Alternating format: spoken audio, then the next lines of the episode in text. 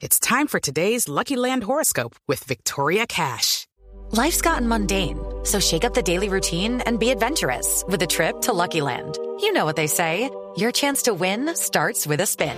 So go to LuckyLandSlots.com to play over 100 social casino-style games for free for your chance to redeem some serious prizes. Get lucky today at LuckyLandSlots.com. Available to players in the U.S., excluding Washington and Michigan. No purchase necessary. VGW Group. Void where prohibited by law. 18 plus. Terms and conditions apply.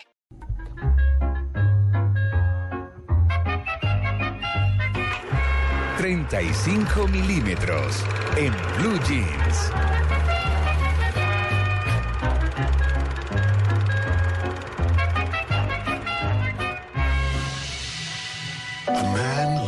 For the inspiration that he lost. Your play this evening. Un hombre que buscaba la inspiración que había perdido. Esta película se llama Finding Neverland, descubriendo el país del nunca jamás, así la conocimos en nuestro país. Es una película de 2004, pro- perdón, protagonizada por Johnny Depp.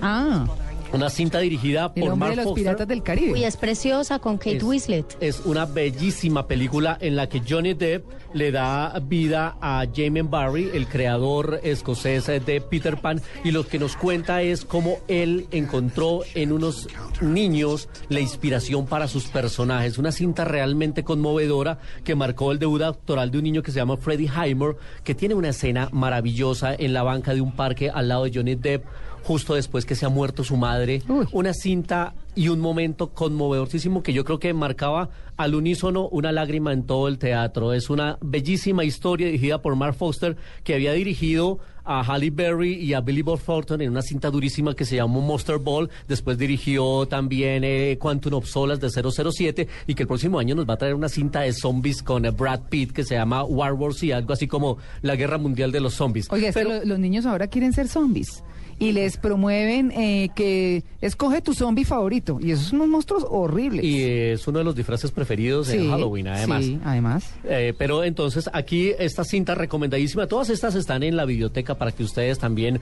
la encuentren, así como existe la titoteca en la música, pues sí. todos en la videoteca van a encontrar esta cinta. Le valió una nominación a Johnny Depp para el premio de la Academia, tenía también a la ganadora del Oscar, Kate Winslet, que por estos días se casó ya por tercera vez después de haber estado eh, de nupcias con eh, Sam Mendes, un director, ahora se fue y, y tuvo un tercer No matrimonio. aprenden, no, no aprenden.